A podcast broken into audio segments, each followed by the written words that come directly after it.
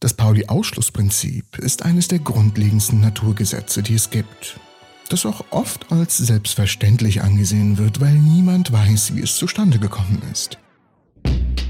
Wird es aber verletzt, denn auch wenn es wie ein Gesetz der Physik zu sein scheint, wenn wir uns die Dinge ein wenig näher ansehen, nun, was dann? In einem gut konzipierten Konzertsaal sitzen alle Leute gemütlich auf ihren Stühlen. Sonst wäre es ja nicht gut konzipiert. Diese Anordnung löst dazu aber auch ein sehr wichtiges Problem. Sie lässt die Menschen unabhängig von ihrer Körpergröße dort sitzen, wo sie nun mal sitzen wollen. Es spielt also keine Rolle, ob eine größere Person vor einer kleineren sitzt. Durch die Neigung wird der Größenunterschied irrelevant.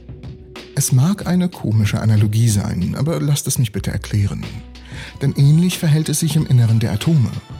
Während Protonen und Neutronen in einem winzigen Kern untergebracht sind, umkreisen die Elektronen den Kern in relativ größeren Bahnen. Als Beispiel, wenn ein Kern beispielsweise einen Durchmesser von zwei Metern hat, umkreisen ihn die Elektronen in einer Entfernung von bis zu 10 Kilometern. Und dies liegt daran, dass jedes Elektron nur so weit entfernt sein kann, dass eine negative Ladung es nicht in den Kern zieht. Dies bedeutet jedoch nicht, dass alle Elektronen den Kern in gleichen Abstand umkreisen. Sie folgen einer Anordnung. Wie bei einem Schulfoto müssen halt die größeren Menschen hinter euch und die kleineren setzen sich auf den Boden. Oder umgekehrt, auf jeden Fall muss die Anordnung stimmen. Also müssen die energiereicheren Elektronen näher am Kern kreisen als die weniger energiereichen. Ebenso müssen alle Elektronen mit derselben Energie den Kern in gleichen Abstand umkreisen. Im Laufe der Jahre haben Wissenschaftler festgestellt, dass um jedes Atom eines bekannten Elements genau definierte Energieniveaus gibt, die jeweils eine feste und bekannte Anzahl von Elektronen beherbergen. Diese Mengen werden durch verschiedene Eigenschaften der Elektronen bestimmt, die durch die vier Quantenzahlen des Teilchens bezeichnet werden. N, L, Ms und Ml. N ist die Hauptquantenanzahl und bezeichnet das Energieniveau des Elektrons. L ist die asimulate Quantenzahl und beschreibt den Drehimpuls, mit dem das Elektron um den Kern schwirrt. ML ist die Orbitalquantenzahl und gibt den Wert von L entlang einer bestimmten Achse an. S ist die Spin-Quantenzahl und beschreibt den Eigendrehimpuls. Die Belegung eines Energieplatzes um einen Kern durch ein Elektron hängt also von den Werten der vier Quantenzahlen ab. Und die wichtigste Beziehung zwischen ihnen ist das Pauli-Ausschlussprinzip. Wir nennen das hier mal kurz PEP. Keine zwei Elektronen mit denselben vier Quantenzahlen können denselben Quantenzustand einnehmen. Also die Kernaussage ist recht simpel. Wir haben hier aber auch allerdings die Standardbeschreibung des Pauli-Verbots. Die ist ein wenig komplizierter. Die Quantenzahlen bringen hier ein wenig Chaos rein. Aber um es vereinfacht auszudrücken, in der modernen Formulierung besagt das Pauli-Prinzip, dass die Wellenfunktion eines Quantensystems in Bezug auf Vertauschung von identischen Fermionen antisymmetrisch ist. Äh, okay, das macht es jetzt nicht einfacher. Drücken wir es mal so aus. Da auch die Quarks als Bausteine von Protonen und Neutronen zu den Fermionen zählen, zu denen die Teilchen, die unsere Masse bilden, gilt das Pauli-Prinzip für die gesamte Materie im Allgemeinen. Identische Fermionen oder identische Teilchen schließen sich gegenseitig aus, können also nicht zur selben Zeit am selben Ort existieren. Gut, ich glaube, ich habe das einigermaßen verständlich ausgedrückt. Und jetzt zurück zu den Quantenzuständen. Ein Energieniveau ist ein Beispiel für einen Quantenzustand. Das heißt, wenn sich zwei Elektronen in einem Atom auf demselben Energieniveau befinden und ihre NL- und ML-Werte gleich sind, dann muss ihr MS-Wert, das heißt ihr Spin, unterschiedlich sein. Einmal oben und einmal unten. Zwei Elektronen mit den gleichen Werten können sich nicht auf demselben Niveau im selben Atom befinden. Aber warum können sie das nicht? Okay, alles klar. Eine kleine Geschichtsstunde. Das PEP, also Pauli Exclusion Principle, ist nach seinem Entdecker Wolfgang Pauli benannt. Interessanterweise konnte Pauli selbst nicht genau sagen, warum das Prinzip so ist, wie es ist. Schon in meiner ursprünglichen Arbeit betonte ich den Umstand, dass ich nicht in der Lage war, eine logische Begründung für das Ausschlussprinzip zu geben oder es aus allgemeineren Annahmen abzuleiten. Ich hatte immer das Gefühl und habe es heute noch, dass dies eine Schwäche ist. Der Eindruck, dass hier der Schatten einer gewissen Unvollständigkeit auf das helle Licht des Erfolgs der neuen Quantenmechanik fällt, scheint mir unausweichlich zu sein. Und 1963 sagte Richard Feynman Folgendes. Warum sind Teilchen mit halbzähligen Spin Firme-Teilchen, während Teilchen mit ganzzähligen Spin Bose-Teilchen sind? Wir bitten um Entschuldigung, dass wir Ihnen keine elementare Erklärung geben können. Eine Erklärung wurde von Pauli aus komplizierten Argumenten der Quantenfeldtheorie und der Relativitätstheorie erarbeitet. Er hat gezeigt, dass die beiden notwendigerweise zusammengehören, aber wir haben keine Möglichkeit gefunden, seine Argumente auf elementarer Ebene zu reproduzieren. Dies scheint eine der wenigen Stellen in der Physik zu sein, wo es eine Regel gibt, die sehr einfach formuliert werden kann, für die aber niemand eine einfache und leicht verständliche Erklärung gefunden hat. Das bedeutet wahrscheinlich, dass wir das zugrunde liegende Prinzip noch nicht völlig verstanden haben. Für den Moment müssen Sie es einfach als eine Regel der Welt hinnehmen. Und jetzt kommen wir zu den Problemen. 1990 entwickelten zwei Wissenschaftler, Ramberg und Snow, ein sehr einfaches Experiment. Sie versuchten dabei genau das Prinzip zu untersuchen. Sie schlossen einen dünnen Kupferstreifen an eine 50 Ampere Stromquelle an. Dann platzierten sie einen Röntgendetektor über diesen Streifen. Wenn elektrischer Strom durch den Streifen floss, wurden Röntgenstrahlen emittiert, die dann vom Detektor zur Analyse aufgefangen wurden. Wenn Elektronen von einem höheren, das heißt weiter entfernten Energieniveau zu einem niedrigeren, das heißt einem näheren springen, müssen sie etwas Energie verlieren, um ihren neuen Status zu erhalten.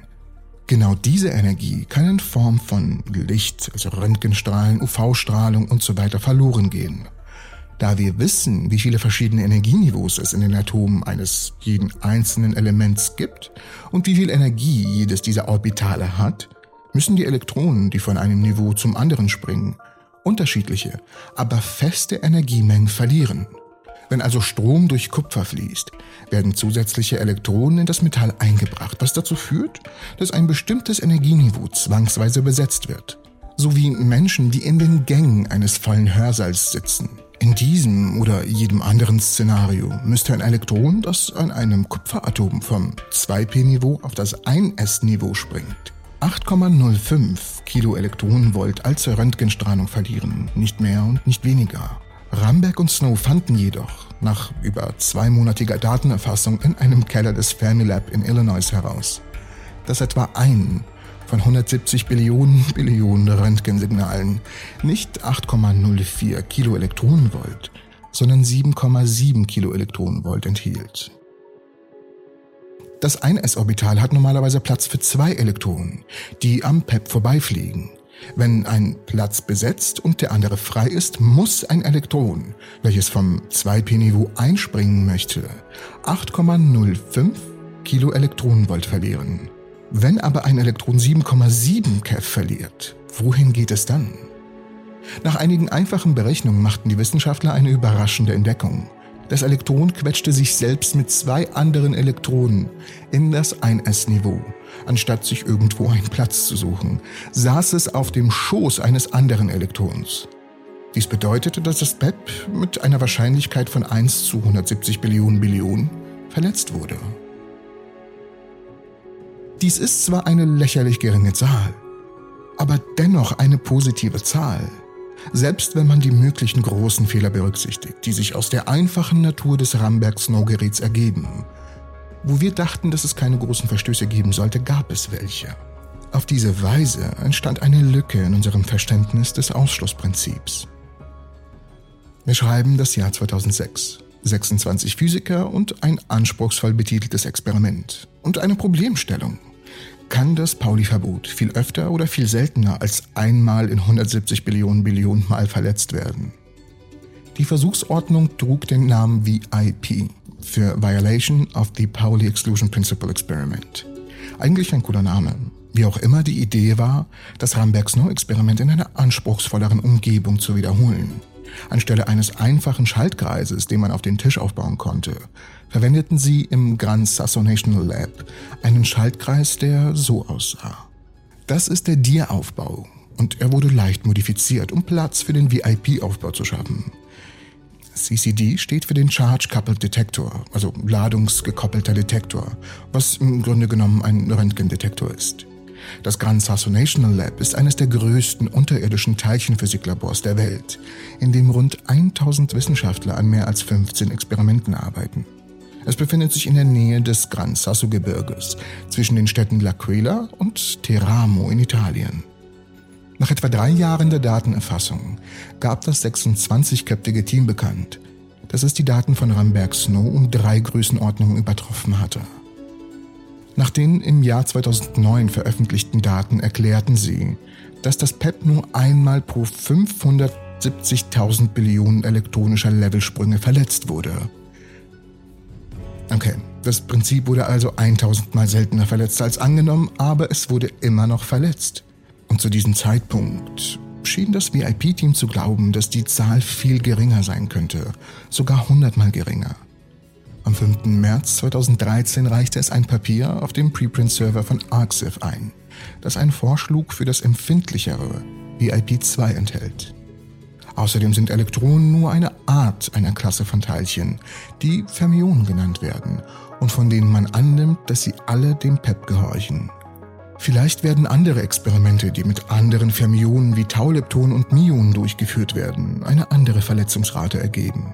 In diesem Fall werden wir sagen können, dass das Fehlverhalten tatsächlich von einer Eigenschaft des Teilchens abhängt, wie seiner Masse, seinem Spin, seiner Ladung und so weiter. Doch auch in der Astrophysik spielt das Pauli-Prinzip eine wichtige Rolle. Alte Sterne, mit Ausnahme von schwarzen Löchern zum Beispiel, weiße Zwerge oder Neutronenzwerge, nicht unter ihrer eigenen Gravitation zusammenbrechen können. Die Fermionen erzeugen einen Gegendruck, den Entartungsdruck, der einer weiteren Kontraktion entgegenwirkt. Dieser Gegendruck kann so stark sein, dass es zu einer Supernova kommt. Aber das ist auch irgendwie komisch. Wir haben Neutronensterne beobachtet und uns gefragt, warum diese dichten, massereichen Objekte nicht noch weiter unter ihrer eigenen Schwerkraft zusammenbrechen. Ja, die Antwort ist das Pauli-Ausschlussprinzip. Wir wissen aber auch, dass wenn man einen Neutronenstern massiv genug macht, sein Schwarzschildradius seinen physikalischen Radius übersteigt. Mit anderen Worten, die Fluchtgeschwindigkeit an seiner Oberfläche wird die Lichtgeschwindigkeit übersteigen. Um den Neutronenstern herum entsteht also ein Ereignishorizont, über den wir keine weiteren Informationen erhalten, da das Licht innerhalb des Horizonts sich nicht auf einer nach außen gerichteten Flugbahn befinden kann. Was sich innerhalb des Horizonts abspielt, ist dann nämlich ein ziemliches Rätsel. Die allgemeine Relativitätstheorie besagt, dass unter den Umständen nichts innerhalb des Horizonts stillstehen kann, sondern in endlicher Zeit an einem endlichen dichten Punkt enden muss, der Singularität genannt wird. Die Quantenmechanik sagt uns jedoch etwas Widersprüchliches, nämlich dass die Fermionen nicht denselben Zustand einnehmen können. Aus der Außenperspektive sieht das schwarze Loch in beiden Fällen gleich aus. Aber diese widersprüchlichen Vorhersagen sagen uns, dass entweder die allgemeine Relativitätstheorie das Universum auf großen Skalen gut erklärt, aber zusammenbricht, wenn man versucht, sie auf sehr kleinen Skalen anzuwenden, oder die Quantenmechanik das Universum auf Kleinskalen gut erklärt, aber bei starker Schwerkraft zusammenbricht. Oder beides auf einmal. Was passiert hier also wirklich? Ist das Pauli-Verbot wirklich nur eine Rechtlinie? Wenn es ein Gesetz wäre, würde es ja keine Fehler erlauben, tut es aber. Was meint ihr? Schreibt es mir unten in die Kommentare. Und zudem müssen wir eigentlich auch verstehen, wie Atome sich richtig verhalten und wie sie eigentlich aussehen. Dafür empfehle ich euch die Episode hier. Ich bedanke mich fürs Zusehen und ich hoffe euch alle in der nächsten Episode der Entropy zu sehen.